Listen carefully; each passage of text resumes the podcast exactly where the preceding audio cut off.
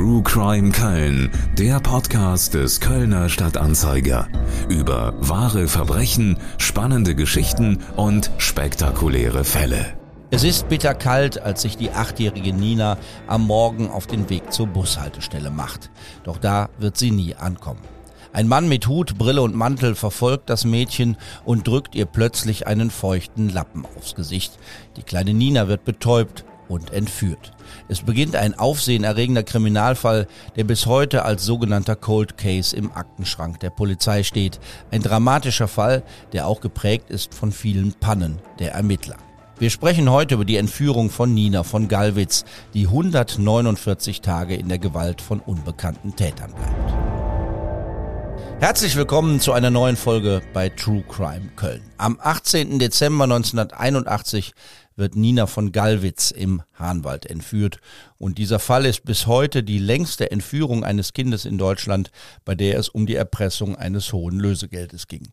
Es gibt einen Fall mit einer viel längeren Leidenszeit des Opfers, aber da ging es nicht um die Erpressung von Geld, sondern um sexuellen Missbrauch und schwere Misshandlungen einer 16-Jährigen, die bei einem Millionärspaar als Kindermädchen gearbeitet hat. Ein Fall aus dem Jahr 1982 in Kamp-Lindfort. Solche zusätzlichen Qualen blieben Nina von Gallwitz erspart. Sie soll von ihren Entführern immer gut behandelt worden sein, heißt es. Doch relativieren wollen wir nichts. 149 Tage in den Händen von Entführern, ohne zu wissen, wie und wann die Sache endet. Das muss ein unvorstellbares Trauma für ein Kind sein. Die Geschichte beginnt also am 18. Dezember 1981. Das Verschwinden der kleinen Nina sorgt auch sofort für Schlagzeilen. Wo steckt die kleine Nina? Fragen am Tag danach der Kölner Stadtanzeiger und der Express. Die Zeitungen berichten von einer fieberhaften Suche von Polizei und Eltern. Es wird spekuliert, dass sich Nina verlaufen haben und hilflos durch die Kälte irren könnte. Man habe eine große Suchaktion gestartet, weil das Kind erfrieren könnte. Es gibt ausführliche Berichte, aber keinerlei Spekulation, dass es sich um eine Entführung handeln könnte. Dabei liegen diese Spekulationen sehr nahe, denn im gleichen Jahr war Johannes Erlemann entführt worden, der Sohn des später wegen Betrugs verurteilten Unternehmers und ehemaligen Haie-Präsidenten Jochem Erlemann. Und so mancher, der die Berichte vom Verschwinden der kleinen Nina gelesen hat, dürfte sofort daran gedacht haben, dass da ein zweiter großer Entführungsfall in Köln seinen Anfang genommen hat. Zwei Wochen später war die Sache dann klar. Am Neujahrstag informieren die Eltern von Nina die Medien. Berichte aus dem Kölner Stadtanzeiger und dem Express vom 2. und 3. Januar 1982. Nach 14-tägigem Schweigen wandten sich die Eltern, Elisabeth und Hubertus von Gallwitz, zum ersten Mal voller Verzweiflung an die Öffentlichkeit. Ihr Kind Nina, das am 18. Dezember als vermisst gemeldet wurde, ist in Wirklichkeit morgens auf dem Schulweg entführt worden. Die Familie kündigte an, die Polizei einzuschalten. Bevor die Eltern den Fahrsaal betraten, drückte Hubertus von Gallwitz seine Frau an sich und sprach ihr leise Mut zu. Sie sahen offensichtlich in diesem Schritt in die Öffentlichkeit und in dem Appell an die Entführer die letzte Möglichkeit, die Täter dazu zu bringen, ihr Kind freizulassen. Mehrmals habe er mit den Entführern Kontakt aufgenommen und alle geforderten Bedingungen der Täter eingehalten, sagte von Gallwitz, dem bei seiner Schilderung immer wieder die Stimme zu versagen drohte. Das geforderte Lösegeld stehe nach wie vor bereit, betonte er. Der schriftlich vorbereiteten Erklärung fügte von Gallwitz bewegt hinzu, und Nina, dir versprechen wir, dass wir bald zu Hause sind und Weihnachten nachfeiern werden. Nur mit Mühe konnte der Vater bei diesem Schlusssatz die Tränen unterdrücken. Möglicherweise ist die kleine Nina nur ein Zufallsopfer, denn im Hahnwald wohnen weit vermögendere Familien. Seit fünf Jahren ist Hubertus von Galwitz Gesamtprokurist der Delbrück und Co. Bank. Allerdings gehört er nicht zu den Gesellschaftern der renommierten Privatbank. Nina lebt. Ihre Entführer haben sich gemeldet. Die verzweifelte Familie von Gallwitz erreichte ein Brief. Der wichtigste Inhalt? Ein untrügerisches Lebenszeichen von Nina. Daraus geht zweifellos hervor, dass Nina am Neujahrsabend noch lebte. Doch gleichzeitig fordern die Kidnapper wörtlich Ruhe in der Presse und kein Einschalten der Polizei. Sonst sähen die Eltern ihre Tochter nicht mehr lebend wieder. Die Familie will ab sofort absolutes Stillschweigen über die weitere Entwicklung bewahren.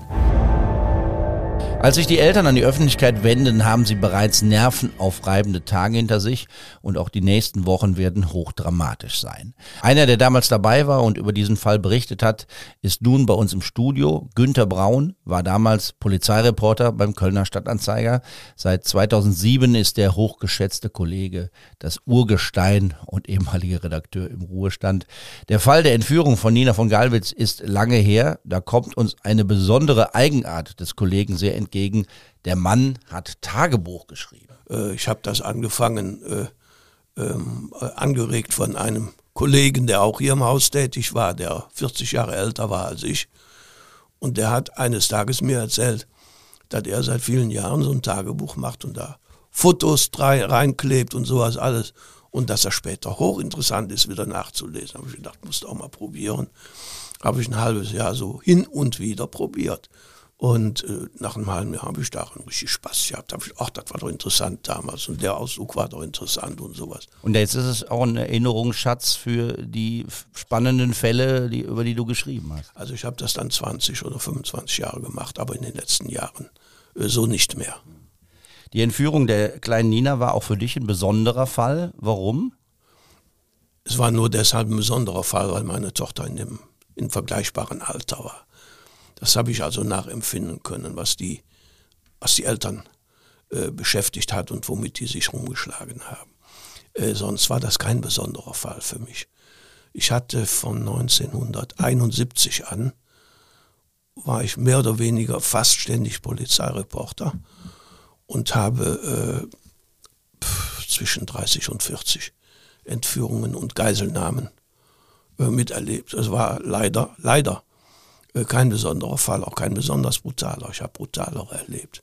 In Holland, die Molücker, die haben mal 1975 einen Zug besetzt, einen ganzen Zug, und haben vor unseren Augen, wir waren Kilometer weit weg, äh, die haben vor unseren Augen einen Soldaten in dem Eingang des Zuges niederknien haben und haben den erschossen. Äh, und solche Sachen. Also es hat brutalere Sachen gegeben als, als diese Entführung. Es hat uns insofern äh, nicht so bewegt. Was uns bewegt hat, war eben ein kleines Mädchen äh, und, und die Dauer der, der Geschichte. Das war schon verstörend. Wir haben ja eben Ausschnitte aus der Berichterstattung gehört, nachdem die Eltern an die Öffentlichkeit gegangen sind. Und da fragt man sich natürlich, warum wurde eigentlich nicht vorher über eine mögliche Entführung spekuliert? Das lag doch eigentlich total nah. Ein Kind im Hahnwald, der Vater ein Bankier und dazu noch äh, die sehr frischen Erinnerungen an die Entführung von Johannes Erlemann, ebenfalls im Hahnwald der für ein Lösegeld in Höhe von drei Millionen Mark freigelassen worden war. Und trotzdem steht kein Wort über eine mögliche Entführung in den ersten Artikeln drin. Da geht es nur um ein vermisstes Kind. Das stimmt. Das stimmt. Der, der Grund ist der, äh, dass die Polizei uns darum gebeten hat und dass es eben zunächst um den Schutz des Kindes ging. Das heißt, am 18. Dezember war ich im Polizeipräsidium unterwegs und dann höre ich, im, im Hahnwald läuft eine Suchaktion ja, zum Hahnwald gefahren. Da war die Polizei zugange mit dem üblichen, ne? Hier suchen, da suchen, da suchen, lange Kette bilden. Und äh, dann hörte das, wurde das Ding plötzlich abgebrochen. Und dann bin ich, inzwischen hatten wir die Adresse der Familie erfahren, sind wir zu dem Haus gefahren. Und da stand der Herbert Mertens vor der Tür. Der Herbert Mertens war der Leiter des Kommissariats für Vermisstenfälle. Und da habe ich den Herbert Mertens gefragt, habt ihr das Kind? Da sagte er, nein. Da war alles klar. Wenn ich das Kind nicht habe und die Suchaktion abbreche, dann muss es ein Signal geben, dass und wie das Kind verschwunden ist. Und das war für uns der Schlüssel der Geschichte. Und die Polizei hat uns dann gesagt, mitgeteilt, Kind entführt, Nachricht der Entführer da, äh, bitte tut alles, um das weiter als Vermisstensache zu behandeln äh, und die Polizei rauszulassen, äh, weil die auch gefordert haben, dass keine Polizei dabei ist. So ist das zu erklären, dass wir äh, über Tage hinweg nicht von Entführung gesprochen und geschrieben haben. Ich weiß gar nicht, ob das heute noch denkbar wäre, ne, bei der Vielfalt der Medien, ob sich wirklich alle dran halten würden, wenn sowas wieder passieren würde. Das war aber damals üblich. Ne? Ähm, es war in Köln auch möglich, weil die Medienlandschaft ja bei weitem noch nicht so gewaltig war. wie heute. Allerdings muss man auch sagen, die Polizei hat damals täglich eine Pressekonferenz gemacht, hat uns täglich am Anfang auf dem Laufenden gehalten. Und das hat auch einige Tage gut gegangen, bis ein Kollege, der hier in der Nähe von Köln wohnte und als freier Journalist tätig war, äh, das Bild und die Nachricht, das Kind ist entführt worden, bundesweit verbreitet hat. Unter anderem im Hamburger Abendblatt. Am nächsten Tag ganzseitiger Aufmacher auf der Panoramaseite oder auf der letzten Seite. Und ja, da sind uns natürlich äh, sozusagen von manchen Kollegen hier die Fetzen um die Ohren geflogen. Wieso steht das im Hamburger Abendblatt und im Kölner Stadtanzeiger nicht? Am Neujahrstag 1982 beschließen dann auch die Eltern, dass Schluss ist mit dem Stillschweigen. Sie gehen selbst an die Öffentlichkeit. Und nicht nur das, sie drohen den Entführern. Sie setzen eine Belohnung über 100.000 Mark aus für Hinweise, die zu ihrer Tochter führen können. Und äh, Hintergrund, also sie haben schon einiges hinter sich. Hintergrund sind zwei gescheiterte Geldübergaben. Wir versuchen das mal so chronologisch ein bisschen nachzuvollziehen. Es beginnt eigentlich sehr ungewöhnlich mit der ersten Lösegeldforderung, die eigentlich keine ist, sondern die Entführer sagen zu den Eltern, was ist euch euer Kind wert? Die Frage lautet ja im Prinzip, wie viel könnt ihr für das Kind bezahlen? Nicht wie viel wollt, sondern wie viel könnt ihr für das Kind bezahlen? Und äh, dann haben die wohl äh, geantwortet, also wir könnten 800.000 könnten wir aufbringen.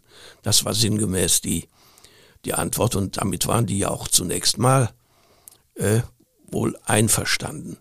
Denn ich meine, bei dem äh, ersten Übergabeversuch, das war, glaube ich, am, am Heiligabend, am Heiligabend um 16 Uhr in, in, im Zug äh, Köln-Dortmund.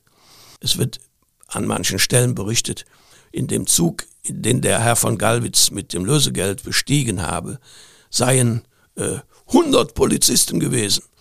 Und äh, das sei doch kein Wunder, dass die äh, Täter sich davon hätten äh, äh, abschrecken lassen und so weiter und so weiter.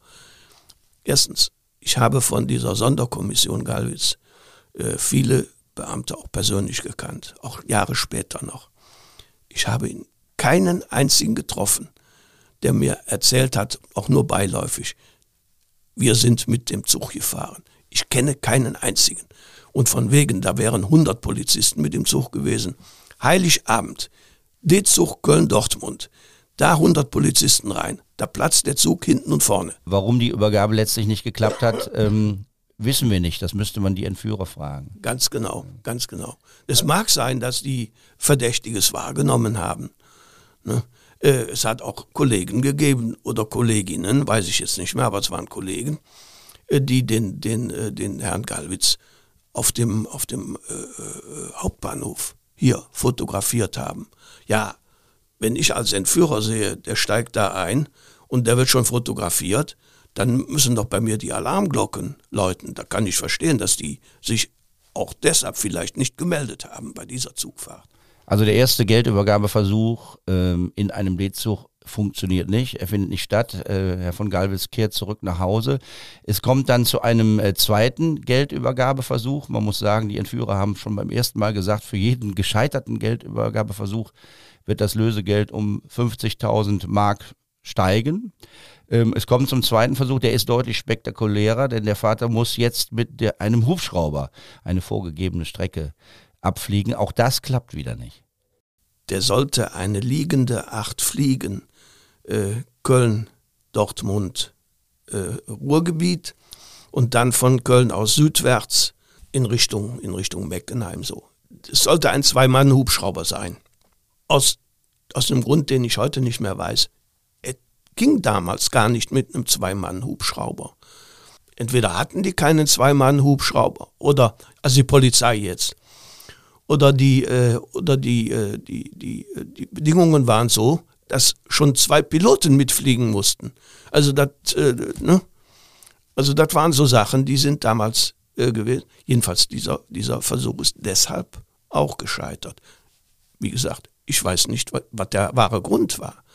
Ja, aber das war auch zum Teil sehr kompliziert gemacht, muss man auch sagen. Mhm.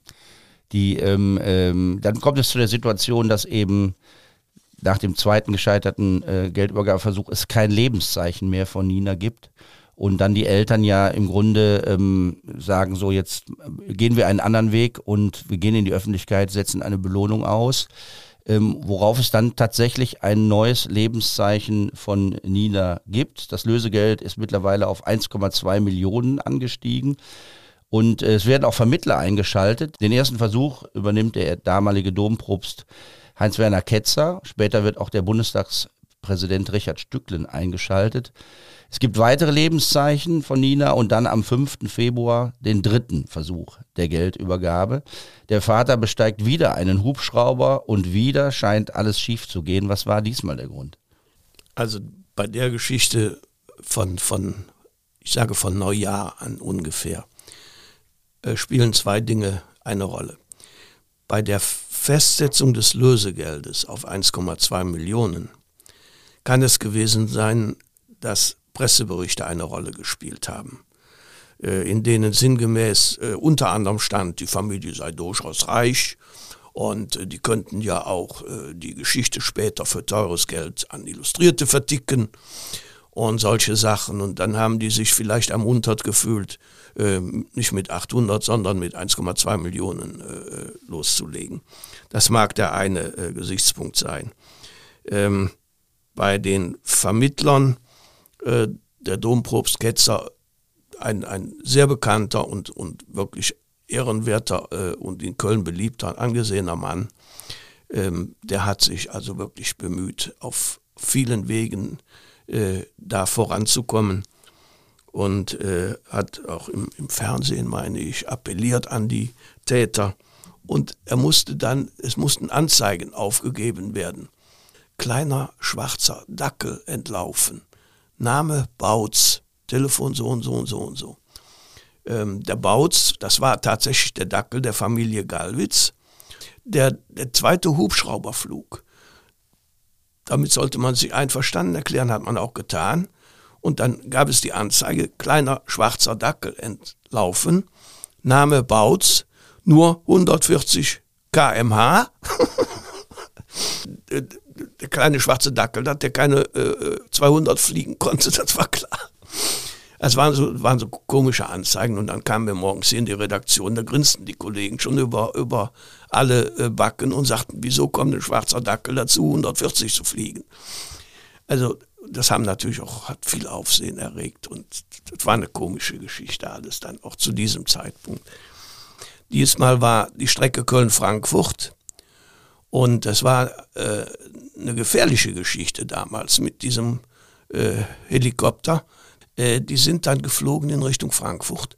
Und äh, die, die US Army, die in diesem Bereich äh, irgendeine Station unterhielt, die waren nah daran, diesen Hubschrauber abzuschießen, weil der nicht auf, auf Funkanrufe reagiert hat. Die sind dann geflogen bis zum letzten Tropfen Sprit und sind dann fast runtergefallen, weil sie keine Spritz mehr hatten. Also da waren viele Leute, die sich auch in große Gefahr begeben haben äh, für diese Geschichte. Und äh, gebracht hat auch dieser zweite Flug ja überhaupt nichts. Und man wusste ja auch nicht, warum, wie die ticken, warum, warum die so handeln. Ne? Jedenfalls war es ihnen offenbar zu gefährlich. Also die Spekulation ist ja, dass man äh, annimmt, dass da zu viel erkennbar war, dass der Hubschrauber von Polizei überwacht worden ist und von, von dass, dass zu viel Polizei einfach im Spiel war und das möglicherweise die Entführer gemerkt haben. Das mag durchaus sein. Äh, es mag aber auch sein, dass die äh, das Ganze beobachtet haben und hatten einfach den Eindruck, äh, dass da äh, zu viel fremdes Volk im Spiel war. Ne? Ich, unsere Kollegen, die waren ja zu, zeitweise auch nicht untätig bei dem ganzen Ding. Zum Beispiel der Herr von, von Galwitz ist am 4. Januar, also einen Tag vor dem richtigen Flug, ist er beim Fro Probeflug äh, fotografiert worden. Äh, ja, das ist keine vertrauensbildende Maßnahme. Ne? Ganz die Familie kooperiert trotz möglicher Pannen weiter mit der Polizei und es kommt dann zu einer Großfahndung. Ähm, also man, man versucht dann einen anderen Weg und versucht ähm, das Kind und die Täter zu finden, aber auch das bringt nichts. Und was irgendwie auffällig ist, die Entführer zeigen sich ja von allem völlig unbeeindruckt. Im Nachhinein ist es natürlich auch gut für das Kind. Viele Entführungsfälle gehen anders aus. Aber die verlieren nicht die Nerven, die bleiben cool. Die lassen das alles geschehen und haben offensichtlich unglaublich viel Zeit. Ne? Unglaublich viel Zeit und unheimlich kaltblütig. Das muss man sagen. Auch die Tatsache, dass dem Mädchen erkennbar kein Leid geschehen ist.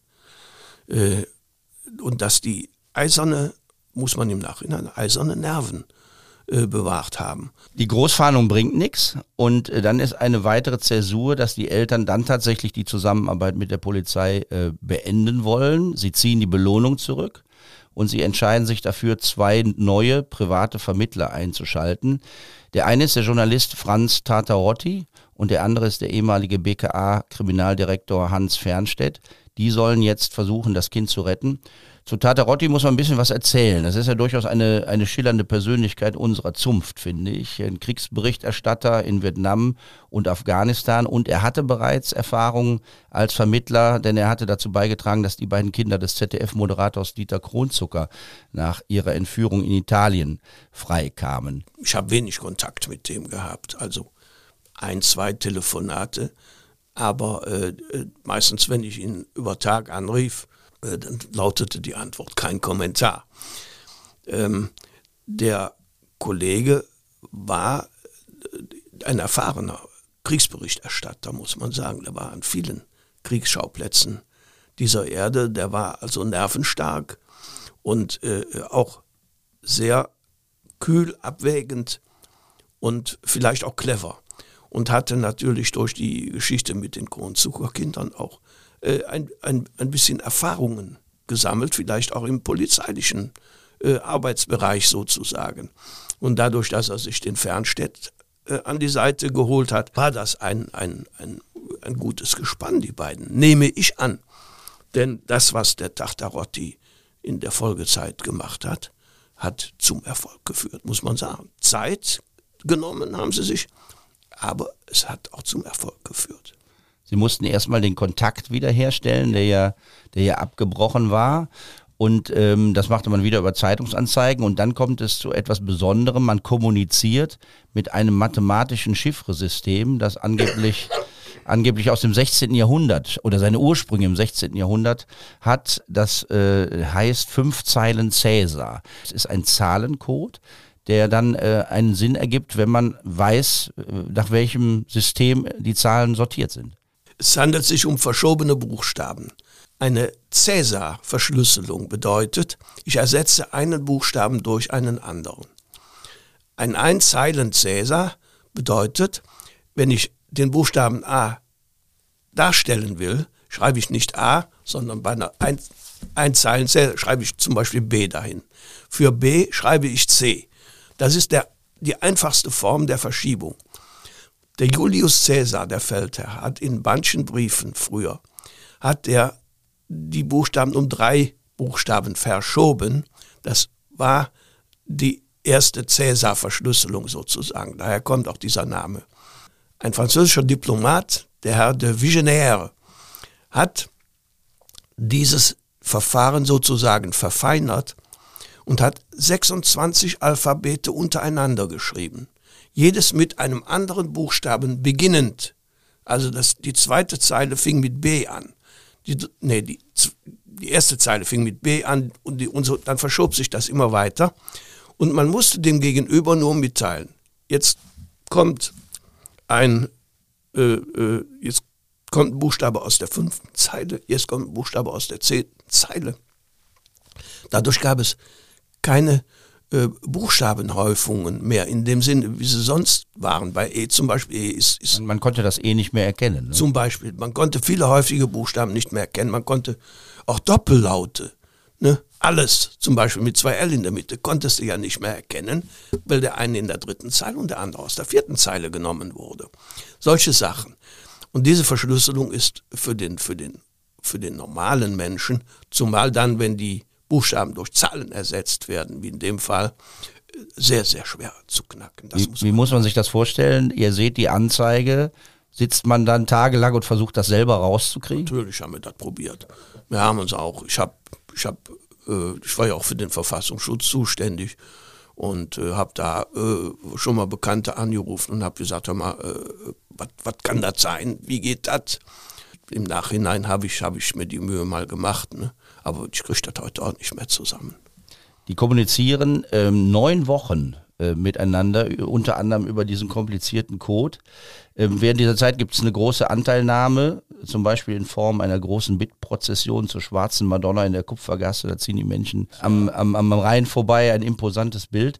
Und dann am 10. Mai, also fast fünf Monate nach der Entführung, gibt es äh, endlich neue Anweisungen für eine erneute, für eine vierte Lösegeldübergabe. Der Betrag ist mittlerweile auf 1,5 Millionen Mark angewachsen. Und es gibt neue Lebenszeichen. Nina geht es weiterhin gut und sie spricht die Modalitäten der neuen Übergabe selbst auf ein, eine Tonbandkassette. Und Tata Rotti soll in den Nachtzug einsteigen, der von Dortmund nach Basel fährt, im Abteil das Licht anlassen und kurz vor Andernach empfängt er dann das vereinbarte Funksignal und wirft das Geldpaket raus. Dann bekommt er ein neues Signal, das Geld ist angekommen. Diesmal scheint alles geklappt zu haben, endlich. Das wusste, wussten wir so nicht, dass die Übergabe schon mal geklappt hatte. Am nächsten Tag haben wir das erfahren, äh, dass die Übergabe geklappt hatte. Dann hatten wir natürlich auch wieder ein bisschen Hoffnung. Und äh, die Auflösung kam dann am Sonntag, dem 16. morgens um 2 Uhr. Für mich. Da klingelte das Telefon und ich wurde angerufen, ich meine von dem Kollegen Heinz Tutt, der mit mir zusammenarbeitete. Und der Heinz hat wohl gesagt, das Kind soll gefunden sein, aber tot. Und da waren wir erstmal äh, sozusagen fertig mit der Welt. Dann habe ich als erstes, weil der Heinz mir auch gesagt hatte, Solingen-Olix, habe ich in Solingen die Polizei angerufen. Da war ein Polizeioberrat Günther Hammermann. Und den habe ich gefragt, hier, stimmt das Kind gefunden? Ja, sagt er. Ich sage, wie denn? Tot oder lebendig? Ja. Da sah die Geschichte wieder ganz anders aus. Und dann bin ich anschließend um halb drei nachts in die Redaktion gefahren. Und dann waren schon einige andere Kollegen, wie der Klaus Söller. Und dann haben wir wieder un unsererseits Kollegen verteilt. Ne? Einer zum Haus hin, äh, einer zum Polizeipräsidium wieder und sowas. Und äh, ja, dann äh, hat das Ganze seinen, seinen äh, äh, Lauf in die Zeitung genommen wieder. Wie kam es zu dieser Falschmeldung, dass das Kind tot ist?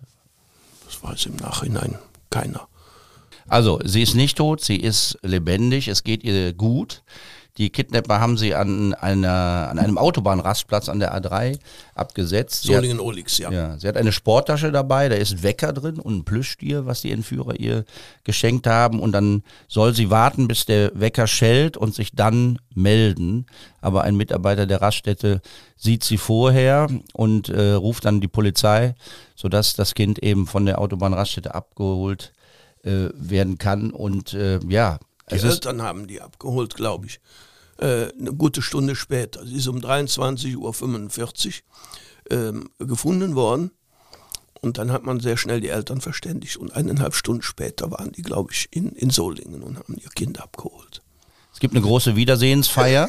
Die Familie holt das Weihnachtsfest nach. In der Hahnwalder Pfarrkirche hatte man die Weihnachtskrippe nicht abgebaut, sondern einen Stacheldraht drumherum gebaut, so als Zeichen der, ja der, für das, für das, genau, der Gefangenschaft, um äh, auch Solidarität zu zeigen und auch als Zeichen der Hoffnung, man konnte jetzt den Stacheldrahtzaun wieder abbauen. Wie geht's dann weiter? Die, die Familie äh, entscheidet sich dafür, die Exklusivrechte an eine Illustrierte zu verkaufen, um ein bisschen Kosten für das Lösegeld zurückzubekommen. Ich glaube, man muss nochmal sagen, du hast es am Anfang gesagt, die Berichterstattung hat vielleicht den Eindruck erweckt, dass die Entführer es mit reichen Leuten zu tun haben. So reich waren die gar nicht, glaube ich, ne? Aber es gab so eine Spekulation, dass die vielleicht ein Zufallsopfer war, die, die Nina. Das ist, äh, das liegt im Hahnwald, jedenfalls zur damaligen Zeit äh, lag das durchaus nahe. Und nach dem äh, mehrere, nur mehrere Monate zurückliegenden Fall Erlemann konnte sich also in einem Gehirn, das zum Verbrechen bereit war, der Gedanke festsetzen, musste zum Hahnwald gehen und ein Kind klauen. Nina geht wieder in die Schule, die Eltern erlauben aber erstmal keine weiteren Kontakte zwischen Polizei und Kind, was schließlich auch ein Problem ist, weil wenn das dann dauert und die Polizei irgendwann dann nach Wochen das Kind endlich befragen darf, weiß man nicht mehr so ganz genau, was sind jetzt die Eindrücke des Kindes, was ist das, was sie von Erwachsenen gehört hat. Also die Polizei war, hatte einen schwierigen Stand dann, obwohl sie ja nun jetzt loslegen konnte und ohne Rücksicht nach den Entführern suchen konnte. Ähm, das, war nicht, das war nicht einfach, jedenfalls aus, äh, aus, aus den Aussagen des Kindes heraus. Äh, erstens bestand natürlich und in solchen Fällen immer die Gefahr, dass ein sozusagen eine Spur in ein Kind hineingeredet wird. Je nachdem, wie ich die Frage stelle, setzt sich in dem Kind dann äh, in der Erinnerung was ganz anderes fest als das, was objektiv äh, geschehen ist. Und diese Gefahr, die bestand natürlich auch in dem Fall. Äh, die Alternative, äh, das Kind einfach auf den Zeugenstuhl setzen und, und äh, auch schonend befragen, äh, das war auch keine echte Alternative. Äh, in erster Linie ging es ja darum, äh, das Kind zu beschützen und die, die Erinnerung so schnell wie möglich vergessen zu machen. Insofern kann ich das verstehen. da hat Menschenrettung, die Gesundheit des Menschen, des Menschen auch, das ist ja ein junger Mensch, ein verletzlicher Mensch, hat Vorrang äh, vor dem kriminalistischen Erfolg. So sehr der auch zu wünschen gewesen wäre, auch im Interesse der Finanzen der Familie. Mhm. Äh, trotzdem, das, was man weiß, was Nina erzählt hat, ist ja auch beeindruckend. Also ist eine, eine, eine Grundschülerin in Gefangenschaft, nicht wissend, wie lange sie da bleiben muss, ob sie wieder rauskommt, was passiert und dann macht sie sich, äh, äh, oder gibt es präsente Erinnerungen, sie zählt Stufen vom Zimmer zur Toilette, sie kann aus dem, was sie durch Blinzeln äh, hinter dem Augentuch gesehen hat, sehr genau beschreiben, wie das Zimmer ausgesehen hat. Sie gemacht Angaben über die Personen, die sie entführt haben. Es gibt dann die, die Spekulation, ob das ein Pärchen war, was sie entführt hat, ein Mann und eine Frau. Peter und Paul. Peter und Paul genannt. Möglicherweise ein zweiter Mann, der sich als Frau verkleidet haben könnte. Also es, sie, hab, sie hat äh, eigentlich sehr viel mitbekommen für so ein kleines Kind. Extrem erstaunlich, oder? Ja, bei ja. Aktenzeichen XY wird sogar ein Modell des, des Zimmers und des ja. Hauses nachher gezeigt, was Blauer. nach äh, ihrer, Blauer Teppichboden. ihrer Erinnerung angefertigt wurde. Ähm, natürlich. Und äh, doch, da waren viele Gesichtspunkte. Sie hat, äh, einmal hat sie auch gehört, wie ein Telefongespräch angenommen wurde und meint sich zu erinnern, äh, einer der Täter hätte sich mit einem Familiennamen gemeldet, Meinl oder so ähnlich. Ähm, das ist alles möglich und das sind alles Puzzlestücke. Ne? Genau wie die Gegenstände, die im Zusammenhang mit der Tat gefunden oder mitgeteilt wurden. Nina von Gallwitz hat danach nie wieder öffentlich über den Fall gesprochen. Im Gegensatz zu vielen anderen Entführungsopfern. Es heißt, sie lebt heute in Berlin, man weiß das nicht so genau. Kannst du das verstehen, dass man dann auch, wenn man älter wird, nicht mehr darüber spricht? Bei Erlemann war es anders. Er hat erzählt, Rehnsmar, Oetker, die haben von ihren Entführungen erzählt. In dem Fall ist irgendwie der Versuch geglückt, nie wieder in die Öffentlichkeit gehen zu müssen. Kann man das verstehen? Also verstehen kann ich es auf jeden Fall. Ähm, jeder, jeder Mensch hat seine eigene äh, Methode, mit einem solchen Schicksalsschlag äh, fertig zu werden. Und das ist ein Schicksalsschlag. Also fünf Monate gefangen zu sein, äh, äh, in der Gefahr, in der Gefahr, das nicht zu überleben, das muss man ja auch sehen. Äh, wenn man da lebendig rauskommt, dann kann es sein, dass man sagt, da will ich nie mehr im Leben dran erinnert werden. Ich kann das völlig verstehen. Sprechen wir nochmal über die Rolle der Polizei in dem ganzen Fall. Äh, es gibt nach der Freilassung ein spektakuläres Interview mit den beiden Vermittlern im Spiegel. Die vielsagende Überschrift lautet Eine Kette von Fehlleistungen.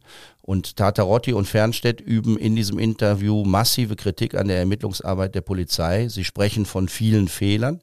Sie sagen, dass der Kölner Fall im Vergleich zum Beispiel zur Entführung der Kronzuckerkinder nicht genug Aufmerksamkeit bekommen habe. Echte Spezialisten für solche Entführungen würden offenbar nur hinzugezogen, wenn es sich um Kinder von Prominenten handele. Und äh, die Fehlleistung der Polizei hätten die Entführer misstrauisch gemacht und so das Leben des Kindes gefährdet. Wie ist denn dein Fazit ausgefallen, was die Polizeiarbeit äh, angeht? War es eine Kette von Fehlleistungen? Ähm, es war keine Kette von Fehlleistungen. Aber dass es Fehler ge geben hat, ist aus meiner Sicht ähm, klar und vielleicht auch manchmal unvermeidlich. Allein die Konstruktion der, des Aufklärungsapparates, ähm, ob die so hätte sein müssen, weiß ich nicht. Da stand auf der einen Seite ähm, stand der Kripo-Chef, der Dr. Gundlach. Auf der anderen Seite stand die zentrale Einsatzleitung. Das war äh, der Kriminaldirektor Lichtenberg, der Kriminaloberrat Küpper und der Kriminalrat Vollmer. Äh, das waren gestandene Leute, die durchaus in der Lage waren, mit ihrem Stab äh, so eine Geschichte zu organisieren. Das heißt, man musste zeitweise ja nun 40, 50, 60 Mann äh, in, mit Ermittlungsaufträgen eindecken. Wenn, wenn in solchen Fällen, wenn, wenn an einem Tag 40 äh, Spuren anfallen, dann ist es schön, wenn man dann auch 40 Ermittlungsteams äh, losschicken kann. Und das muss alles koordiniert werden. Bis hin zum Fallschneier geht das ja auch schon mal schief. Also, ähm, doch, da hat es bestimmt äh, Fehler gegeben. Es hat äh, viele äh, viele undichte Stellen auch gegeben. Äh, das konnte man ja dann auch später äh, nachlesen. Doch es mag sein, dass der Fernstedt und der Tachtarotti äh, recht haben, wenn sie sagen, da sind Pannen vorgekommen. Sie erzählen in dem Interview ja auch, dass es so eine Art Rivalität innerhalb der Polizei gegeben hat. Da gab es die Sonderkommission, der, so sagen die beiden, ähm, es vor allem um die Rettung des Kindes gegangen sei. Und der von dir erwähnte Kripo-Chef hätte eher die, äh, die, das Finden der Täter im Auge gehabt, weil er vielleicht gedacht hat, das Kind lebt schon gar nicht mehr. Du hast das auch in einem Artikel ein bisschen analysiert. Du hast den, dieser These nicht recht gegeben, aber du sprichst schon auch von Spannungen innerhalb der Polizei. Ja, äh, die, also die Spannungen hat es zweifellos gegeben. Ähm, zum Beispiel der Dr. Gundlach und der Walter Vollmer, also Kripo-Chef und zentrale Einsatzleitung, verstanden sich prima im normalen Leben. Das kann ich sehr genau einschätzen. Äh, in der Zeit hat es äh, zwischen den beiden ein Zerwürfnis gegeben. Das weiß ich ganz genau, weil ich beide sehr gut kannte. Äh, das beruhte nicht darauf, dass die einander abgrundtief verachtet oder gehasst oder sonst was haben, sondern es beruhte einfach darauf, dass man methodisch unterschiedliche Vorstellungen hatte. Aber da ging es nicht darum, persönlich Ruhm zu ernten oder, oder äh, äh, sich in Orden anzuheften, sondern es ging darum, was ist die bessere Methode. Zum Beispiel ist der Jürgen Hosse und, und die, die Leitung K Leitung der Kripo ja hingegangen und hat zumindest am Anfang täglich über den Stand der, der Dinge uns berichtet. Es hat einen Haufen äh, Leute in der Kripo gegeben und auch in der Polizei, die total dagegen waren. Da nun äh, jede Einzelheit jeden Tag äh, auch an ausgewählte Pressevertreter äh, weiterzugeben. Das, das, das war waren schwere Bedenken und das kann man auch verstehen. Man kann auch verstehen, wenn manche Leute im Nachhinein sagen, wenn das nicht passiert wäre, wenn man da das Maul gehalten hätte, dann wäre der Fall vielleicht anders, auch schneller vielleicht äh, gelöst worden. Das im Nachhinein zu beurteilen, fällt schwer, weil man die Täter nicht kennt. Das ist ja die große, das ist das große Rätsel bis heute. Ne? Wer ist es gewesen? Die Täter bleiben unerkannt, bis heute weiß man nichts. Das müsste doch eigentlich den Ehrgeiz des Polizeireporters geweckt haben, so sich zu überlegen, wer, wer kann das gewesen sein. Es gibt ja viele interessante Spekulationen, auch ist ja klar, dass wenn man so gar keine Spur hat, dass dann auch spekuliert wird. Da ist die Rede von einem Informanten im Umfeld der Familie, dass irgendjemand da war, der, der was ausgeplaudert haben könnte. Was habt ihr überlegt? Wo, wo habt ihr Spuren gefunden oder gesucht? Also es hat Spuren gegeben, zum Beispiel an einer erinnere ich mich sehr genau, am Rheinufer gegenüber von Andernach, oberhalb von Leutesdorf. Da gab es eine Spur zu einem zu einem Gehöft, sage ich mal. Da war eine Gastronomie drin und äh, wenn man sich das Ganze von außen anguckte, dann konnte man zu der Einschätzung kommen, dass da durchaus auch aufgrund der Lage äh, dass man da so etwas hätte über die Bühne ziehen können. Und es hat wohl auch einen Hinweis auf dieses äh, äh Gut gegeben. Und äh, da ist aber richtig nichts zu finden gewesen. Und dann haben die eines Tages an diese Leute einen anonymen Brief geschrieben. Dem Sinne nach, alles aufgeflogen ne, äh, äh, und so weiter. Die Leute sind zur Polizei gegangen mit dem, mit dem Brief, mit dem Drohbrief. Und äh, dann habe ich mit dem Herbert Mertens darüber äh, gesprochen. Ähm, der war nicht der Meinung, dass man diesen Brief hätte schreiben dürfen. Und äh, da hat es also intern bei denen fiesen Knatsch gegeben. Und ähm, aber das ist eben die Frage, welche Methode ist noch zulässig und welche nicht. Das passiert sechs Jahre nach dem Fall, muss man sagen. Ja, genau. Also das, hat, das beschäftigt, ja. beschäftigt viele äh, über Jahre. Und das war, das war eine sehr äh, um, umstrittene List. Ne? Ja. Sehr umstritten. Ja. Äh, mit Wissen des Staatsanwaltes wurde dieser, dieser Brief also, so wie ja. so ein fingierter Erpresserbrief, muss das äh, gewesen ja, ja, sein. Ja, ja, ja. Und dann hat man das Telefon überwacht der Leute und äh, die wussten aber von nichts und, und, sind zur sind, Polizei sind gegangen. Verängstigt zur Polizei gegangen, die sich dann entschuldigen musste.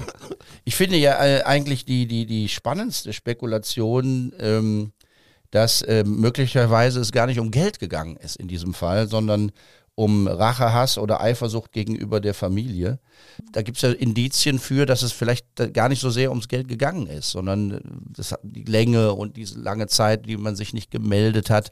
Und dann gibt es noch eine Geschichte, dass der Großvater von Nina äh, tot vom Hochsitz bei der Jagd fällt und zwar einen Tag vor der Freilassung des Mädchens. Auch das ist eine komische Geschichte. Also ob das am Tag vor der Freilassung war, da habe ich Zweifel. Ja, ich meine, es wäre vorher passiert. Wir haben auch gewusst, ne, der Opa ist tot vom, vom Hochsitz gefallen oder hat sich beim Sturz vom Hochsitz den Hals gebrochen. In dieser Richtung gab es was. Aber wir haben dem natürlich äh, keine Bedeutung beigemessen. Auch in solchen Zeiten sterben Leute. Und was hältst du von der Spekulation, dass es vielleicht gar nicht um Geld gegangen ist? Die Spekulation teile ich also überhaupt nicht. Ähm, ich weiß nicht, ob, ob äh, das ein, eine, eine Methode ist, Rache auszuüben oder sich an irgendjemandem zu revanchieren oder sonst was. Also da, da gibt es doch andere Möglichkeiten. Also ich meine schon, denen ist es richtig äh, um die Kohle gegangen und äh, nervenstark waren sie auch ob sie der deutschen Sprache in vollem Umfang mächtig waren oder ob sie Sprachschwierigkeiten nur vorgetäuscht haben.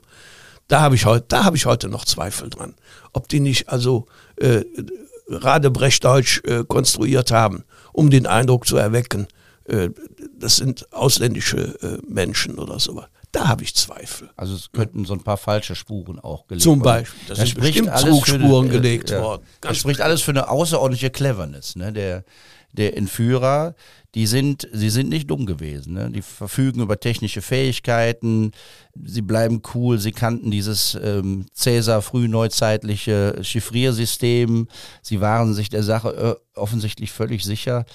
Aber es äh, und gute Nerven. Gute Nerven. Taterotti ja. hat ihnen wohl angeboten, äh, auch zu schweigen, als quasi so eine Art vorauseilende Bedingung, damit das klappt. Hat er gesagt, ich erzähle dann hinterher auch nichts. Da haben die gesagt, äh, kein Problem, du kannst ruhig alles hinterher erzählen.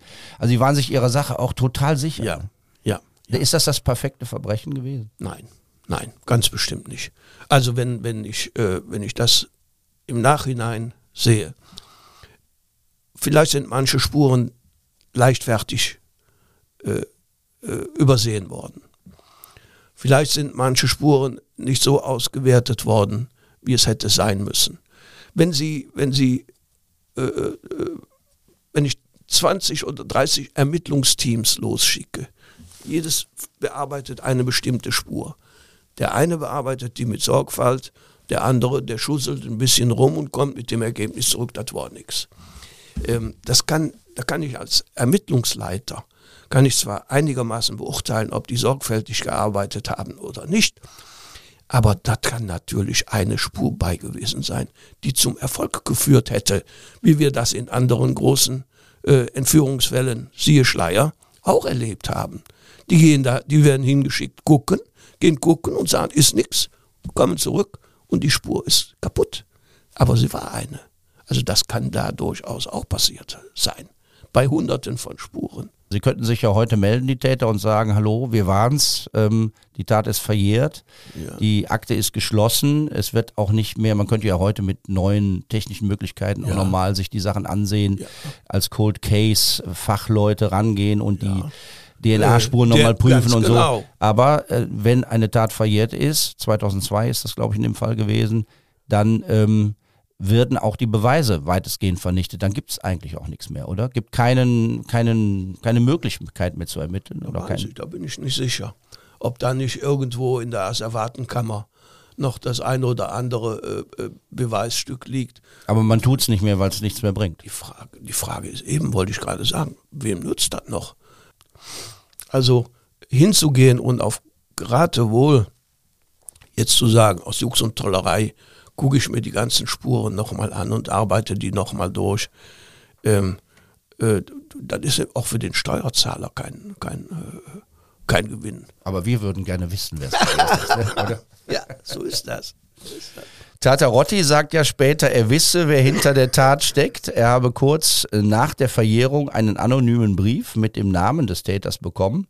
Doch er hat ihn nicht verraten. Im September 2022 ist er im Alter von 80 Jahren gestorben und wenn er wirklich was gewusst hat, hat er mit dem, hat er das Wissen mit ins Grab genommen. Warum hat er das nicht gesagt? Ah, hat ihn vielleicht keiner gefragt, ne? Kann natürlich sein. Ich habe ihn jedenfalls nicht gefragt. Wenn die, wenn die Person noch, noch lebte, was ja wahrscheinlich ist, ne? Ähm. Können Sie sich jetzt bei uns melden? Dann erzählen wir die Geschichte nochmal aus einem anderen Blickwinkel. Also es ist irgendwie ein bisschen, äh, wie soll man sagen, ja, frustrierend ist der falsche Ausdruck, ne? Aber man, man, man würde es gerne wissen, wie, wie es gelaufen ist, wer es war und wer dieses Verbrechen begangen hat. Aber wir werden es nicht herausbekommen. Es ist, äh, es ist für mich äh, bedrückend zu wissen, dass es jemanden gibt, mehrere Personen, die den Nerv hatten, ein kleines Kind äh, monatelang gefangen zu halten abgesehen davon, dass ihm damit auch noch Geld erpresst wurde, es widerspricht dem Gerechtigkeitsempfinden. Äh, das Gerechtigkeitsempfinden verlangt eigentlich, äh, dass, dass solche Leute zur Rechenschaft gezogen werden und nie die Gelegenheit haben, sich auch Jahre später äh, ungestört an ihrer Beute zu erfreuen. Das widerspricht dem Gerechtigkeitsempfinden, meinem jedenfalls, vielen bei vielen anderen Leuten auch. Da bleibt ein kleiner Trost, dass ein Teil des Lösegeldes aufgetaucht ist. Sie haben es wohl im, versucht, im Wald zu verstecken. Da hat es dann jemand anders gefunden und versucht, in der, äh, in der Türkei, glaube ich, einzutauschen. Also ein Teil des Geldes ist ihnen äh, abhanden gekommen durch, da waren sie dann schlampig. Ob sie et etwas ausgeben konnten, ob sie in Saus und Braus äh, gelebt haben oder von Gewissensbissen geplagt wurden, all das wissen wir nicht es hat eine Reihe Spuren in unterschiedliche Richtungen gegeben und deshalb halte ich es nach wie vor für möglich, dass die richtige Spur unter den vielen hundert Spuren drunter gewesen ist, aber falsch behandelt worden ist. So bleibt ein großer, ein spektakulärer Kölner Kriminalfall, ein ungelöster. Aber das Wichtigste bleibt natürlich, dass Nina überlebt und offenbar auch zurück ins Leben findet. Es gab viele andere Fälle, wo das anders war. Wenn man auf die Liste aller Entführungsfälle in Deutschland schaut, wird in fast der Hälfte aller Fälle das Opfer tot aufgefunden. Die Statistik sagt auch, fast immer werden die Täter gefasst und das ist hier eben nicht der Fall. Das war's für heute. Herzlichen Dank an Günter Braun, der uns an seinen Erinnerungen teilhaben ließ. Dank auch an Roswitha Haring und Laura Ostender, die als Sprecherinnen dabei waren. In zwei Wochen machen wir eine höchst interessante Reise in das Kölner Varieté- und Kabaretttheater Kaiserhof. Nicht zu verwechseln mit dem Kaiserhof, der sich heute am Hohenzollernring befindet. Der alte Kaiserhof befand sich in der Salomonsgasse zwischen Hohe Straße und Rathaus. Dort wurde während der Kabarettfestspiele im Jahr 1933 der Star der Show verhaftet. Paul Omontes, einer der größten Unterhaltungskünstler der Weimarer Republik, muss in den Klingelpütz. Wir werden über ganz wunderbare Musik sprechen, über einen vergessenen, schillernden Popstar, über Sex und Crime, über die Verfolgung Homosexueller sowie über Flucht, Exil und Naziterror. Das alles in der nächsten Folge von True Crime Köln. Bis dahin, machen Sie es gut. True Crime Köln mit Helmut Frangenberg. Alle zwei Wochen eine neue Folge. Überall da, wo es Podcasts gibt und auf ksta.de. Dieser Podcast wird für Sie kostenlos vom Kölner Stadtanzeiger bereitgestellt. Wir freuen uns, wenn Sie unseren investigativen Lokaljournalismus unterstützen, indem Sie unser digitales Abo KSTA Plus ausprobieren. Die ersten vier Wochen kosten Sie nur 99 Cent. Alle Infos und Angebote finden Sie unter ksta.de slash pluspodcast.